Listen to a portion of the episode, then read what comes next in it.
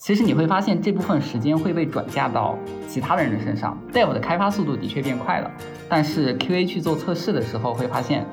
测到的问题可能会越来越多，然后返工就会越来越多。那质量下降势必会在长期对速率会有一个影响。就是很多人他其实并不对整个项目全局负责，他只对他的局部负责。什么意思呢？就是它的绩效只有局部。因为质量这个属性相对来说它藏得更深一些。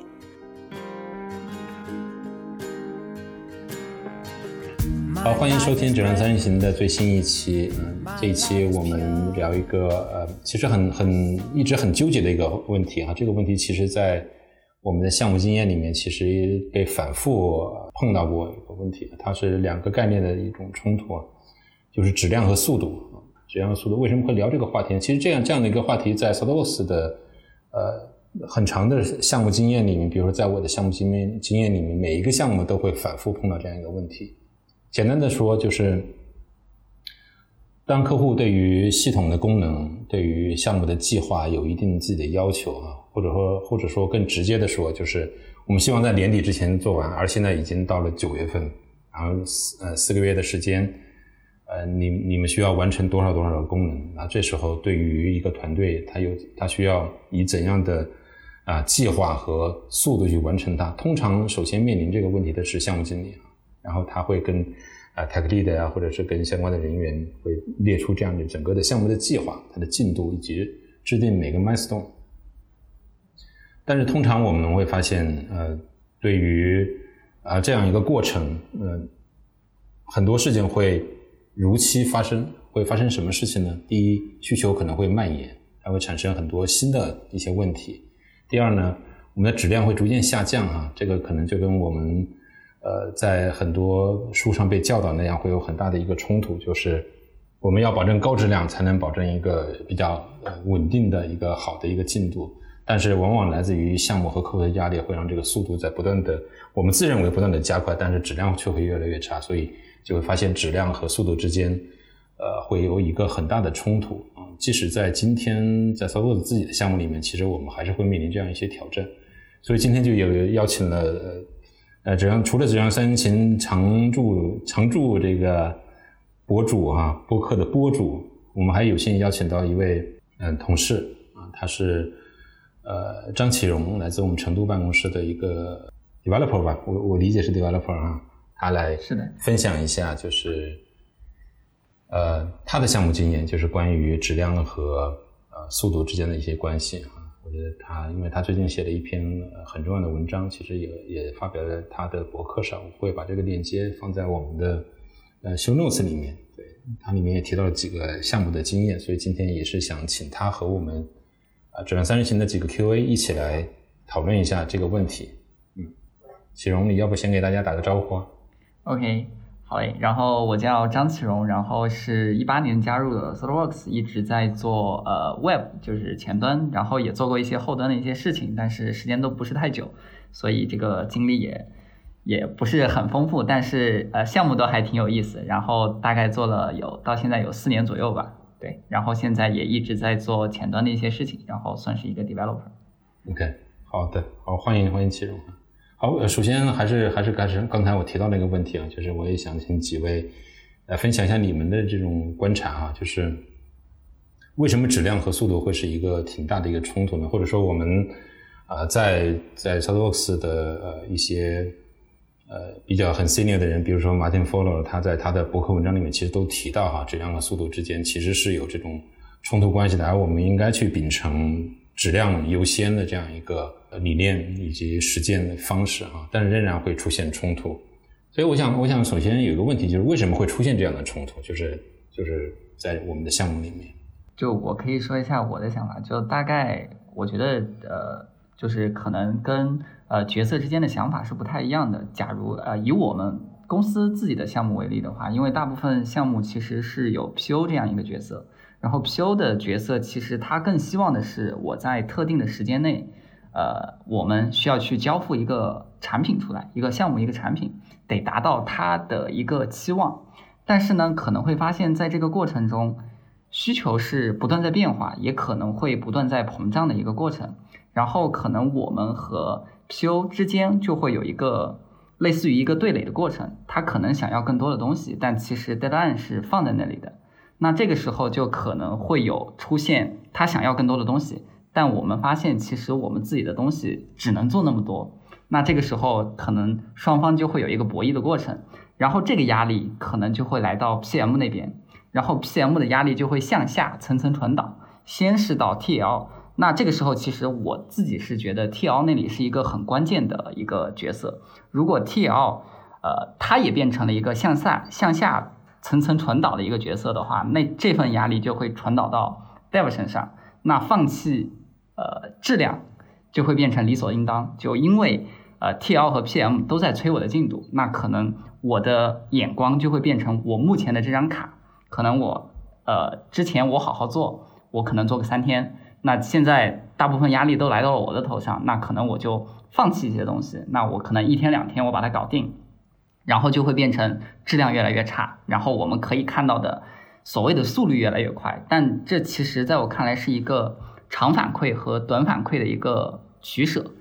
你可以看到的是，在短期内我们的速率是有很大的提高的，就比如说我每一张卡的速度可能都变得很快，但是如果你放长远来看，在我们的质质量持续下降的情况下，在后面的卡片你会发现，其实速率会越来越慢。可能你现在做一个三个点的卡，可能你三天就搞定了；但在呃质量越来越差的情况下，你可能做一个三点三个点的卡会变成五天。为什么会变成这样？大概就是你自己的质量越来越差，同时你在添加新功能的同时，你不可避免的会破坏一些原有的功能，或者是你觉得你把自己的功能都做好了。把自己的卡都拖到下一个 column，这个时候 QA 再去测试的时候，其实你会发现这部分时间会被转嫁到其他的人的身上。Dev 的开发速度的确变快了，但是 QA 去做测试的时候会发现，测到的问题可能会越来越多，然后返工就会越来越多。那质量下降势必会在长期对速率会有一个影响。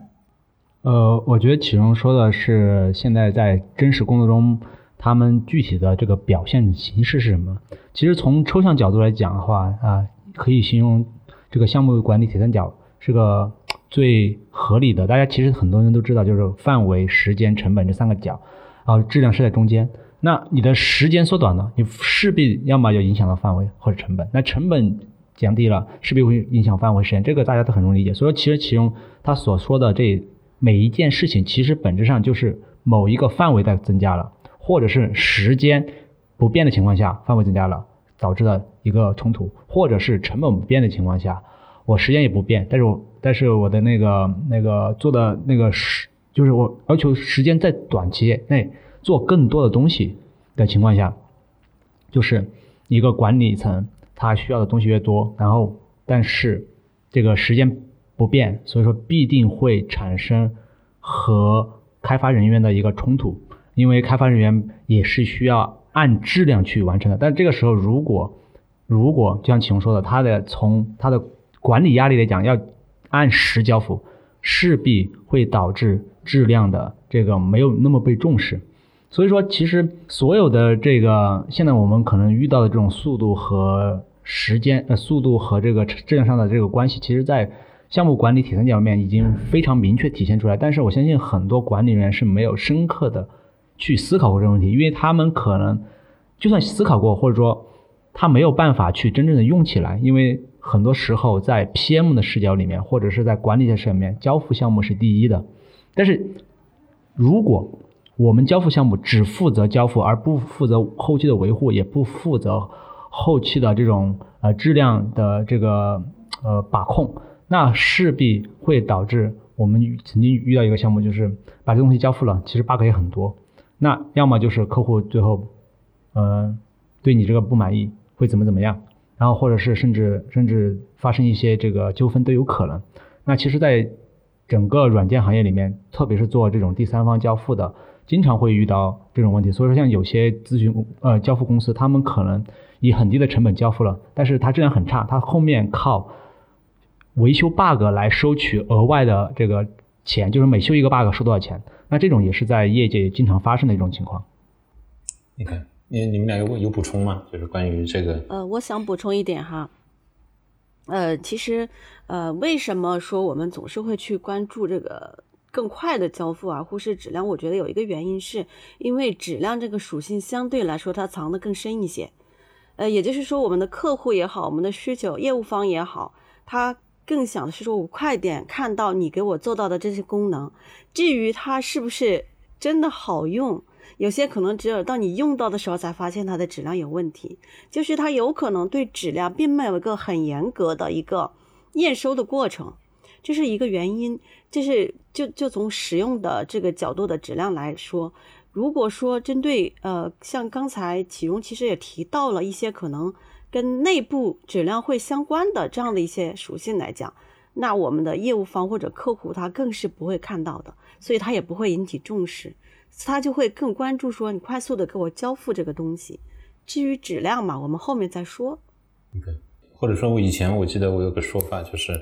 就是呃，比如说客户他提出一个功能的需求列表，但是他基本上不会不太会提非功能的需求列表，或者说他不太会提对于 bug 的这种要求数目是，我觉得至少在传统这种概念里面，其实他们不会对于质量会有一个非常显示的要求的，而对于功能你要实现什么功能，以及在什么时间去完成，这是一个非常显示的要求。这个我觉得可能也是呃长期以来对于质量忽视的一个原因。呃，我觉得这是一这是一方面，还有一个就是其中举到的例子里面有个很重要的，就是我之前都多次提到的，就是一个局部呃和全局最优的一个一个思考。就是很多人他其实并不对整个项目的全局负责，他只对他的局部负责。什么意思呢？就是他的绩效只有局部。我可能作为 P，我只要保证我这个项目交付就可以了。我作为代，我只要保证这这个卡打码写完就可以了。其实后面的事情也不是我做，甚至修 bug 都有可能是别人在修。OK，呃，或者说这个项目交付失败，我工资照样领，我一样不会怎么样。所以说，当一个人只局限于自己个人的这个这个绩效或者自己眼前的局部最优的情况下，他永远都会做出来和全局最优很大可能是相抵触的一个决策和行为。所以说在呃，这个是博弈论的一个就经典理论，就是我局部最优和全局最优，我到底要怎么优化？谁来优化？怎么能达到双赢？这个是非常困难的一件事情。我觉得，我觉得刘然这一点补充特别好啊，就是因为在准备这一期讨论之前，我还特地翻看了一下洞见网站上关于速度或者速率的一些文章，嗯，其中有相当比例的文章来自于 BA。这个我觉得就印证了刚才刘然说的，就是我会发现他们关于速度的这种讨论。哦，现在我在说洞见文章的不好了。呃，我发现我在呃他们在讨论关于速度和速率跟进度之间这种关系的时候，以及如何合理的去估算每一个敏捷开发的故事卡的这样一个力度的时候，其实都围绕着他们跟进度之间的关系如何，以及如何合理的去计划每一个迭代，以及计划每个 release。啊，就是他们的视角其实决定了他们在讨论这些问题，而很少去谈及质量。我觉得这个就可能跟刚才我们所讨论到的，就是呃，不同人不同的视角，以及很少有人从全局的视角来看速度和进度，以及到最后的质量之间有一个怎样的一个适配的一个过程啊。我觉得可能很多时候我们呃失去了这样一个比较全局的一个视角。我很同意刘人说的。补充一点，就是我们的 BA 也好，或者是我们的做产品工作的角色，他有这样的有这样的考量，也也是很合理的。就是因为我们并不是在大家知道产品是有生命周期的，我们并不是在产品生命周期的每一个阶段都追求高质量，就追求高的质量，追求最好的质量，它可以是一个我们。长久追求的方向，但是它映射到我们产品的不同阶段的时候，它的追求就是不一样的。可能我当下这个阶段，我就是要拓客，我就是要快速打开市场，我快速占领市场。如果失去这个先机，以后市场上就再也没有我的名字了。所以在这个时候，那轻微的这个对于质量的妥协，在保证呃高高可用、保证可用的基础上，轻微的质量的妥协是被允许的。对，如果长远说，我要去。留住我的客户，那我肯定要追求高质量，提供更好的服务。对，所以它是跟生生命周期是有关的。嗯，呃，我觉得跟生命周期有关这个事情就非常难以判断。什么意思呢？就不管是我们做交付还是做产品，它其实这个东西都是拍脑袋的。就他没有办法去很好的度量质量的时候，他就觉得应该牺牲度量，牺牲质量。那牺牲质量呢，到底应该牺牲到什么程度，达到什么样的速度？呃，就是我能不能满足我交付的速度？那这个东西是没有办法很好的度量的。所以很多时候，呃，你说的观点是合理的，但是真的落实的时候，很多人就没有办法做到一个合理的这个就是舍减，就是舍去质量的这种度量的，就都什么什么质量到到什么程度的舍去能达到满足我速度，就没办法很好的度量出来。所以说导致很多时候你看一个项目要真的交付要很快。我就说，我现在我要占领强领市场，我们一个项目强领市场，然后就很快去开发，但是测试不做，然后导致质量频发，然后客户就说，你说质量太差了，我甚至不给钱都可以。所以回到原点，很多事情是合理的，但是当我们一旦落到实际去操作的时候，就会发现非常困难。就包括启荣说的很多点，它其实是操作层面上的，一张卡后面可能修的时候就花发现时间就返工越来越多，那这个时候其实这种小型的成本增长是很难在。很难在 PM 或者是产品经理那儿体现出来的，他们会觉得你就加班呗，或者你就不停的做呗。当然不是启用项目啊，启用项目是不加班的，基本上很少加班。我们只是说有些项目就会被压着去 做一些事情。那这个这个这个其实我觉得小兰补充的很好，也很合理，但是真的落地非非常困难，非常困难。好，理解刘老师。在在我们进一步进入到很多细节之前，我们稍微往回拉一拉哈。我觉得刘然肯定有很多想吐槽的东西。呃呃，刚才我觉得小南刚正好帮我们开启了一个新的话题，就是关于质量这部分啊。前一段时间，我前前一部分我们说的是质量和速度的冲突的可能的来源是视角的不同。那对于质量来说，我觉得可能也存在一些误解，就是呃，不管是客户他有这种对于质量的隐式要求并不显示哈，以及呃，包括 PM，包括 BA，就是业务分析师啊。就是他们对于质量其实可能也会存在一些呃简单化的一些理解哈，这个但这这个这部分其实我们之前在呃某一期的质质量三线性里面有聊过，就是质量它其实是有更大的一些内涵的啊，但是这里面我想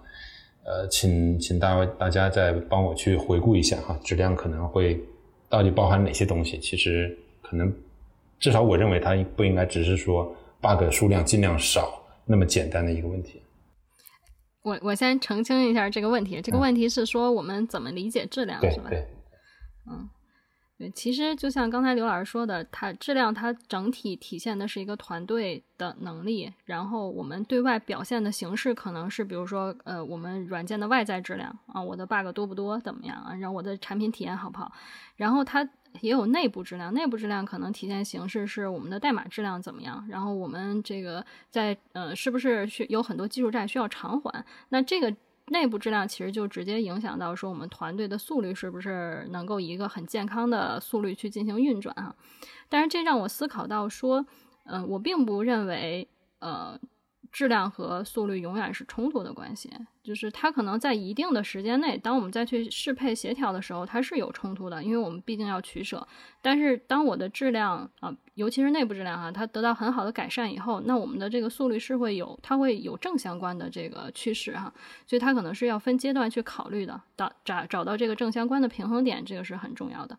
再有一点就是，呃，我也并不是说我们一定要去牺牲质量，我只是说，呃。哪怕在我质量上有一些妥协的时候，我们还是应该坚持有质量基线啊。这个是我们作为软件质量人，或者是我们软件研发从业者的一个自我修养。这基线必须要在的，这个是不能妥协的。对，这是补充的一点理解。嗯，刚刚小南有提到说，在那个质量和速率之间的冲突的时候，其实我之前在看那个 Bob 大叔的一些书，就比如说呃，敏捷简简洁之道。里面他也提到过，其实他的观点就更加要强硬激进一些，他就觉得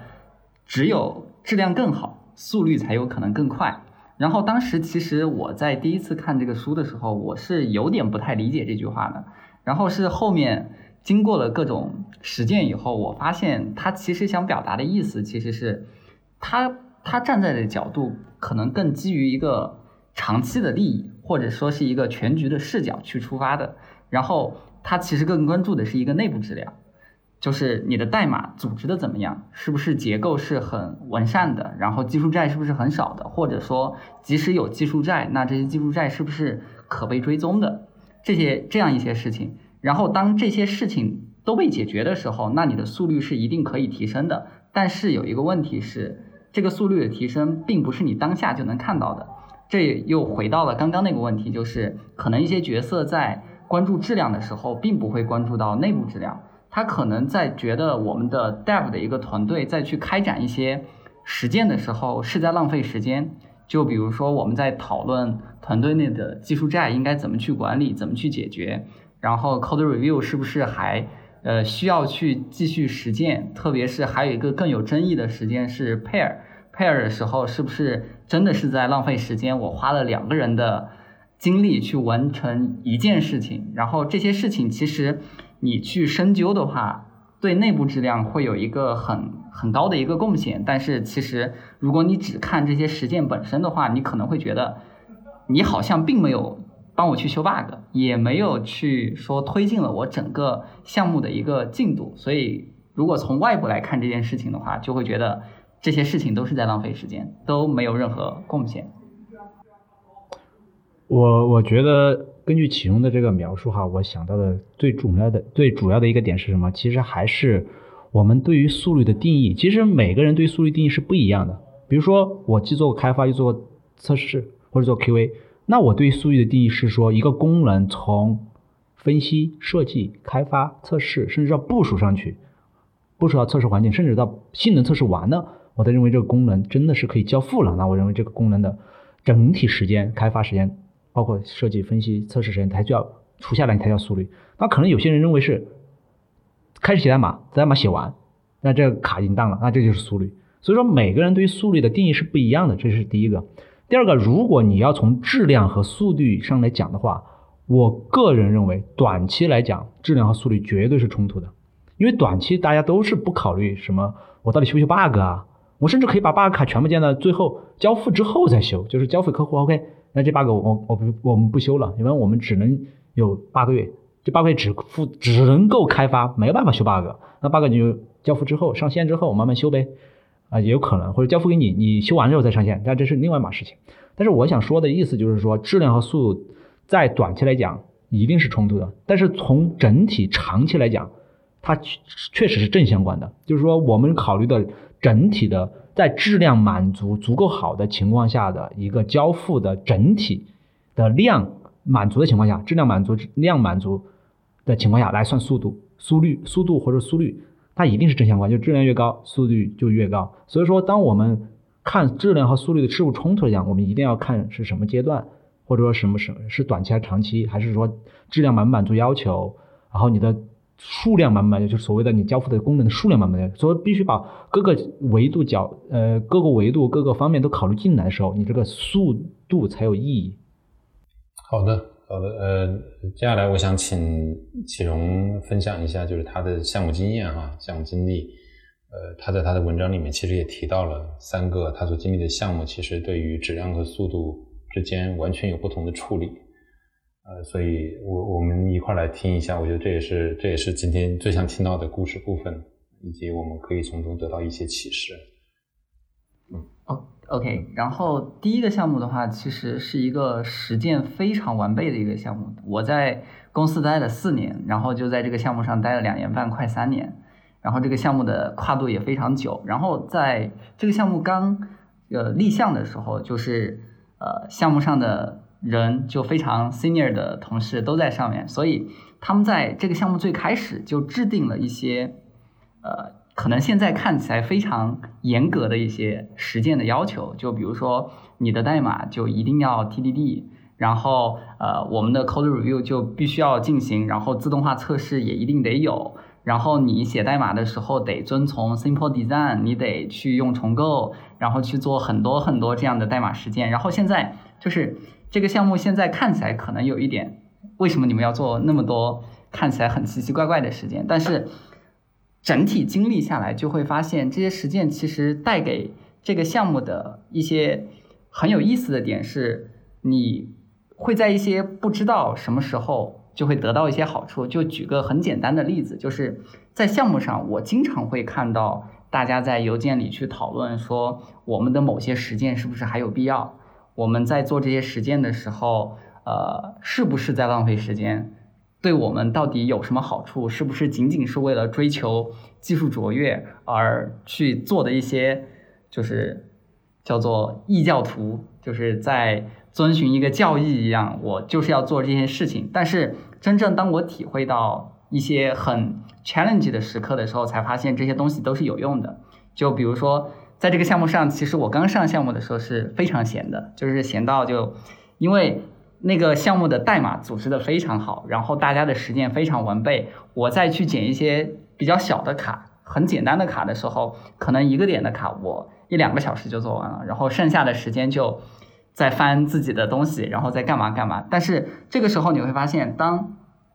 项目突然进进入到一个比较紧急的时刻，因为我记得在有一个阶段是，呃，用户突然就来了一个非常大的需求，然后那个需求还一直在变，然后。呃，在那段时间里面，我们并没有说，呃，像一些传闻的一样，说当需求来了以后，我们就把所有的时间都停了，然后就一直在那儿堆代码、堆速度，然后再堆出来。然后即使在这种情况下，TL 还是就是很强硬的，就告诉我们，我们该有的实践还是得有。然后在后面我才发现了这样的一些好处，就比如说，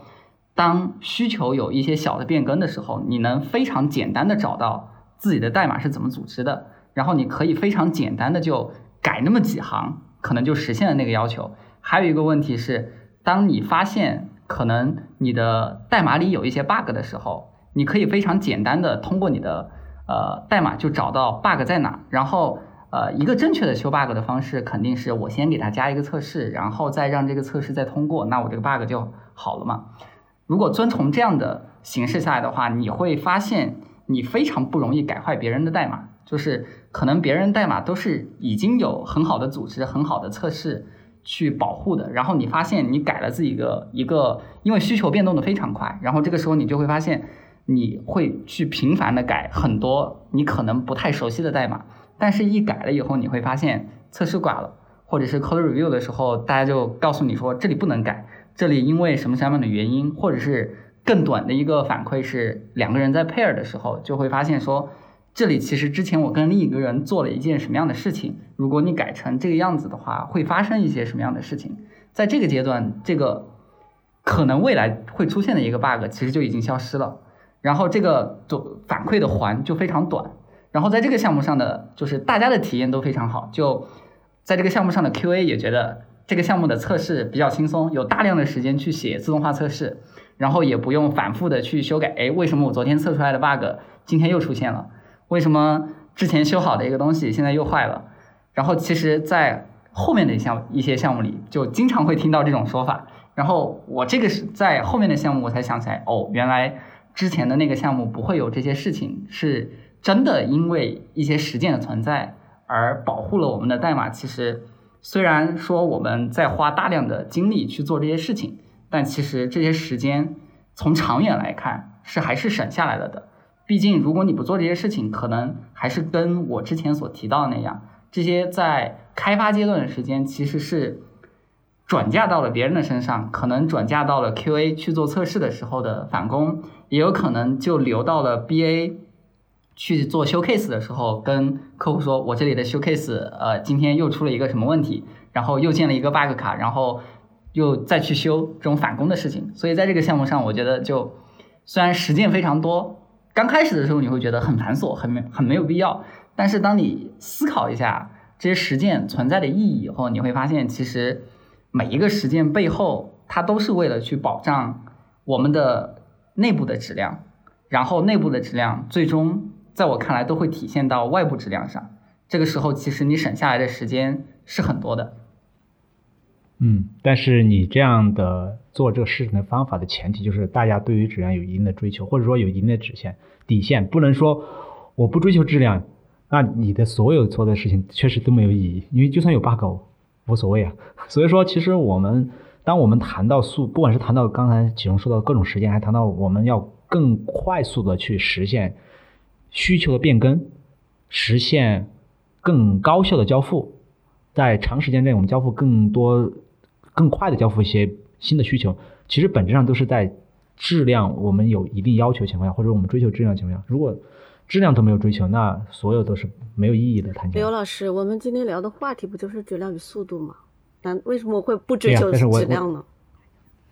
因为因为有些人他在思考问题的时候，他可能觉得这个速度和质量本身之间的关系，然后他觉得质量可能低，速度也可以快，所以所以我们当我们说到速度的时候，就是质量低、速度快这个定义和我们在质量高、速度快的定义就是本质上是不一样的。就是质量高、速度快是对于全局来讲，而质量低、速度快是对于局部来讲。所以说，如果没有刚才质量高的这个需求，那启荣所说的一切其实只符合质量高、速度快全局或者长期。但其实对于短期来讲，启荣所做的一切都没有意义。就质量不要求不高的情况下，那我只是解释一下。OK，启荣刚才分享的他的第一个项目的经历，其实让我产生很大的共鸣啊。这就是几年前我参与的项目，呃，一群比较 senior 的 solid worker 在上面的时候，其实他们对于工程实践其实要求是很高的。但是你会发现，它是那是一个接手的时候是一个是一个很复杂的一个一路系统，但是你会慢慢把它看清，它会被理的有条有理的一个样子，然后你每次想去增加一些新的东西的时候，你会发现你会被一个非常巨大的一个安全网所包裹着。所以，当你想去，当你有意或者无意的去 break 一些功能，破坏一些功能的时候，你会被这个安安全网所接住哈。或者我说它就是一个很大规模的一个非常健全的自动化测试的这样一个安全网。所以这时候你会发现，那所有通过呃有经验的人以及有经验的这种好的工程实践去去保护的时候，其实它的质量是呃是有很大的一个呃保障的。我不知道你可以分享一下你的第二、第三个吗？似乎第二、第三个可能就没有这么愉快了哈。就是让我们来看一下，就是在在别呃另外一种类型的项目里面可能会出现什么样的情况呢？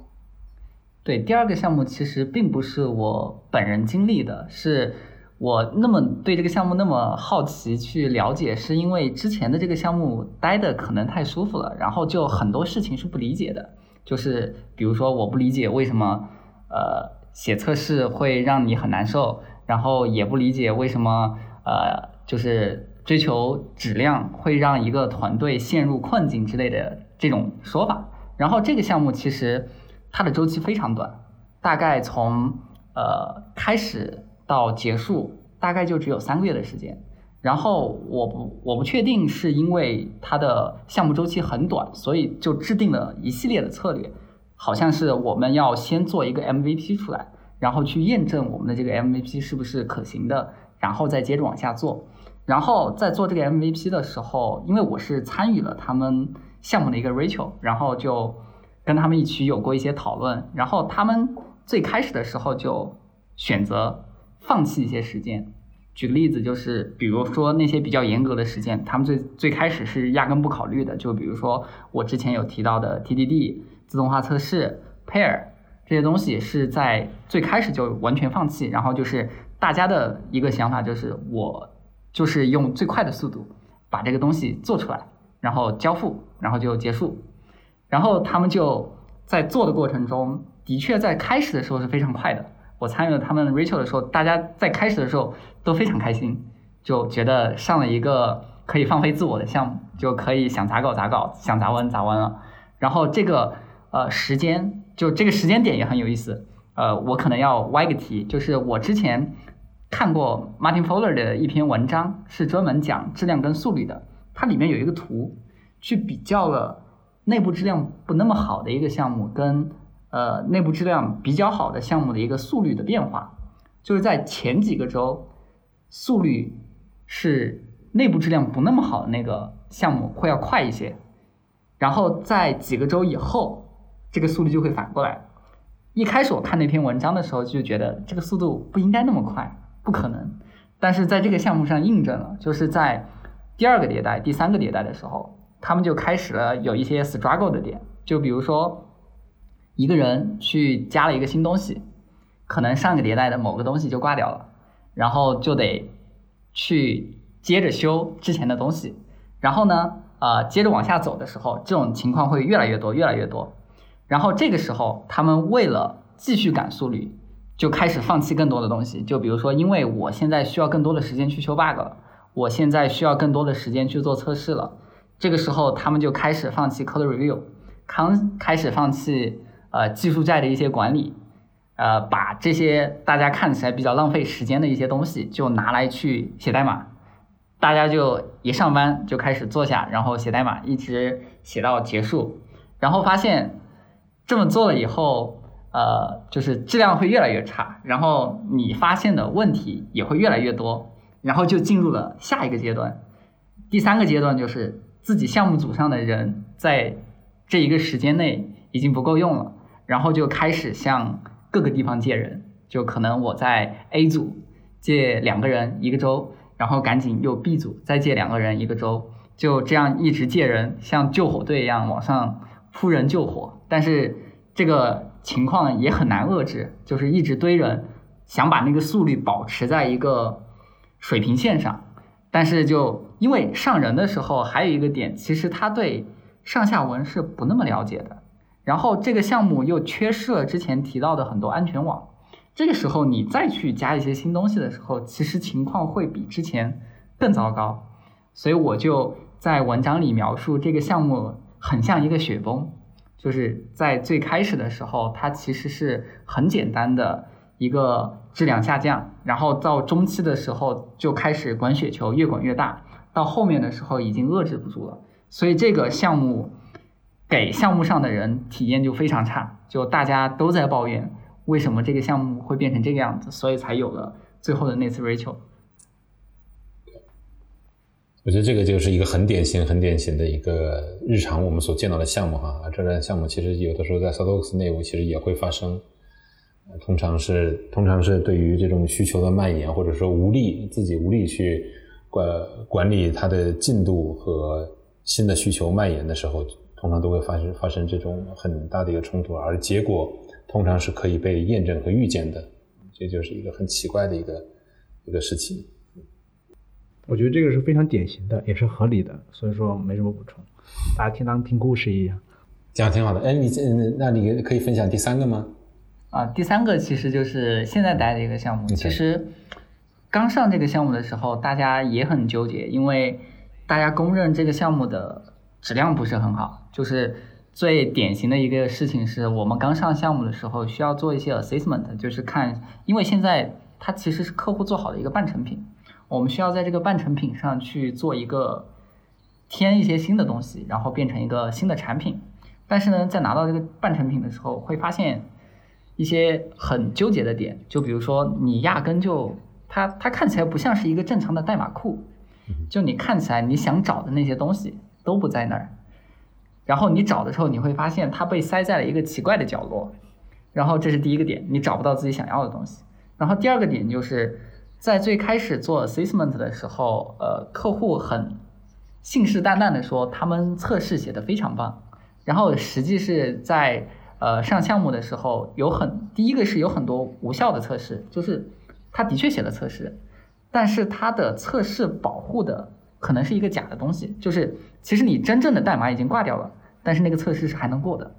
这是一一类情况。第二类情况是，其实他们写的测试并不是很多，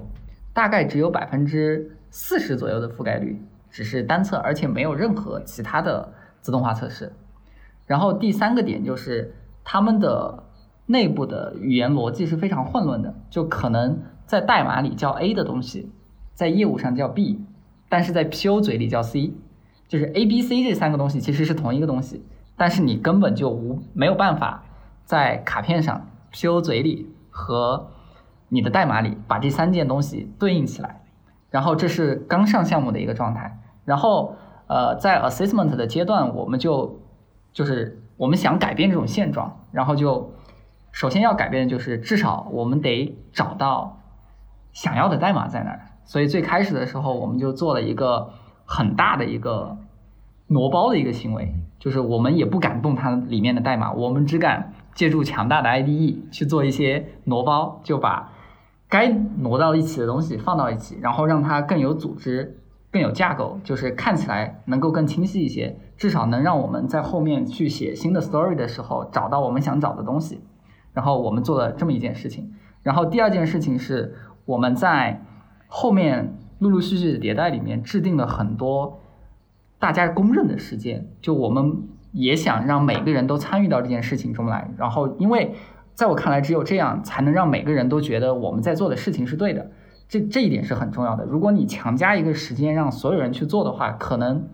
他表面上在做，但是他并不认可这一项实践的话，其实对你们的。内部的 team building 其实是没有太大的帮助的，所以我们在最开始的时候，虽然我们人很多，因为我之前有提到过我是做 web 的，然后我们的 web 团队中国区有十多个人，然后虽然人非常多，但是我们在最开始的时候还是，虽然 code code review 很费时间，我们还是决定大家所有人一起 code review，然后在 code review 上我们可以澄清非常多的事情，就比如说我们的 code pattern 应该怎么写。我们一个组件应该怎么去组织？然后呃，我们的测试策略应该是怎么样的？然后我们的呃，就是各个文件什么东西应该放在哪儿？就在那段一个月的时间里，我们定在 code review 的过程中定下了很多东西。然后你可以明显感觉到的是，很多事情是在慢慢发现发生好转。然后呃，之前。出了出现的很多事情是，可能别的团队改挂了我们的东西，我们自己也不知道。要等 QA 真正去测试的时候，发现我们的东西被改挂了。然后，因为我们的团队非常大，有两百多个人，然后有印度的，有中国的，然后中国有三个团队，然后印度有四个团队，然后所以他们所有人都在同一个代码库里面工作。所以我们在做了很多这这样的努力以后，其实这这些努力是非常耗时间的。就你要去怎么去在会议上制定一些呃实践啊、结构啊这些东西，然后你要在做卡的过程中，因为其实从外部来看，你做一个三个点的卡，其实应该很快就做完，但你会发现，我们为了做这些事情，一个三三个点的卡可能被我们做成了五个点，然后一开始大家就因为其实最开始的时候是需要给客户建立信心的一个过程，所以呃我们在。呃，做卡的时候还是承担了很大的压力，因为可能 PM 那边会想要说，我们一个迭代给客户保证了多少个点，那我们交付了这么多点，客户对我们会有更多的信心，这是一个呃建立信任的一个过程。但是我们还是选择说，我们虽然在建立信任的过程，但是我们还是想在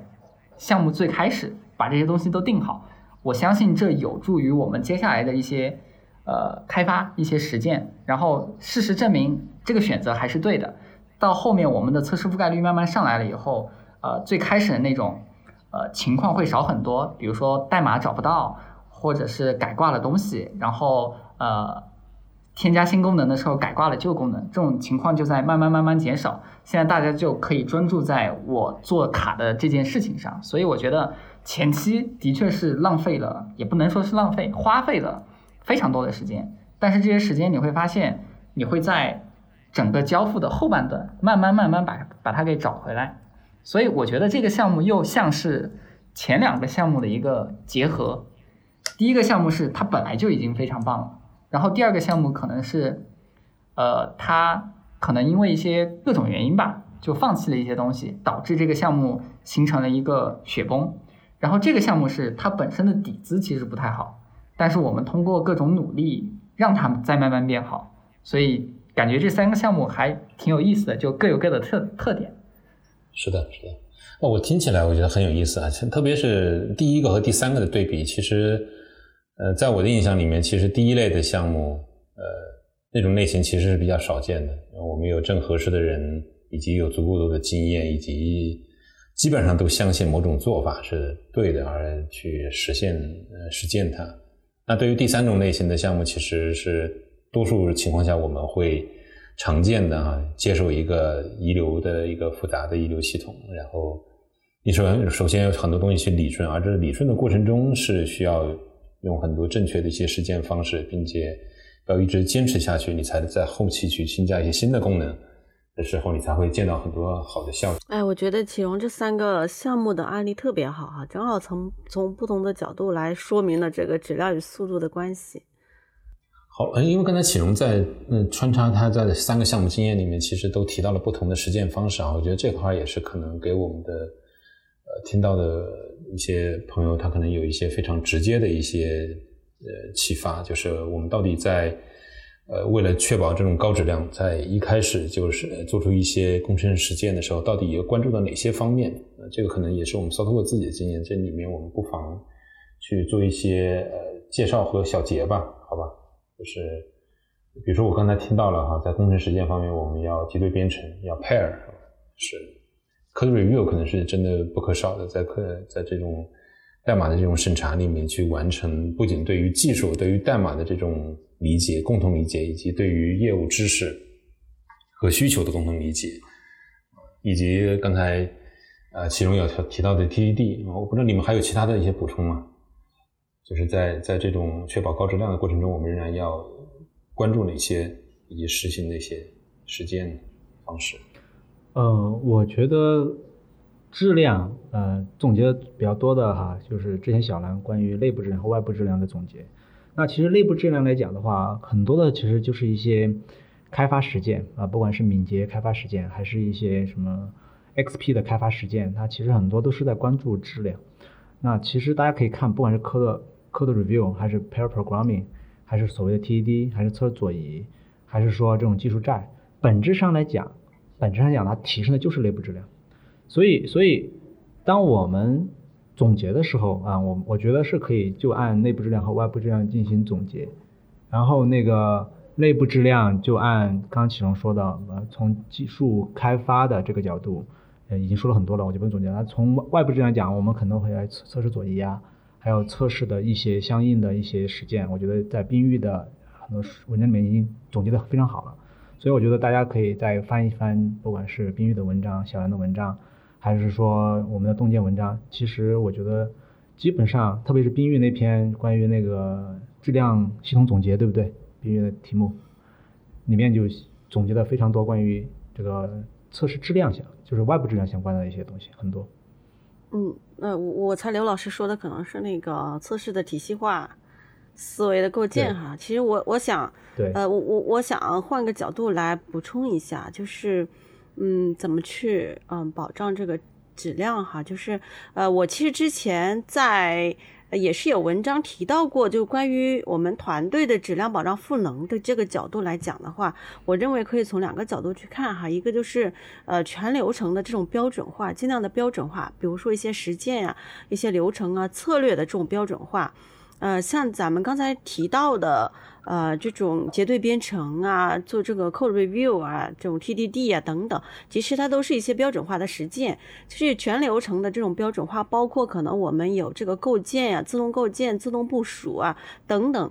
就从以及前面的需求分析阶段有哪些标准的实践，整个到呃一直到上线以后，整个全流程的所有的实践都能标准化的话，也就是像启荣其实他提到的第一个项目来讲，呃很多东西可以说就是一种标准化，所以你去写代码的时候会觉得很轻松。你包括你在呃你开发或者是测试整个你每一个环节每一个过程，你可能你的工作都会比较轻松。呃，这是一个就是全流程的标准化，另外一个就是呃。大规模的一个自动化的角度哈，就是呃我们说到的，嗯，包括自动化的测试，以及刚才说的这种标准化流程中的一些自动化，就是把流程的自动化，像我其实刚才提到的自动部署、自动构建呀等等这些的。呃，我认为就是呃，其实前面咱们也反复的提到说，呃，关注质量还是关注速度，其实跟这个视角是有关系的，是不是一个全局的视角？这一点我是特别同意的。所以呢，我认为我刚才说的这两点也是从相对一个全局的视角来看，其实是我们要努力去做到一个标准化和自动化。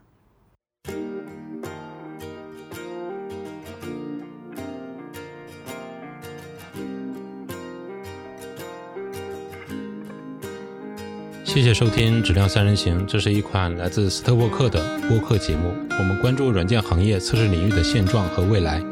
质量和测试人员的职业发展。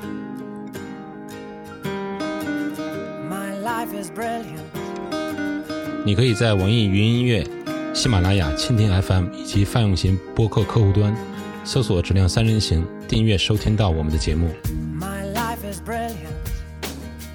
I saw an angel, of I'm sure. She smiled at me on the subway. She was with another man. But I won't lose no sleep on that, cause I've got a plan. You're beautiful. You're beautiful. You're beautiful.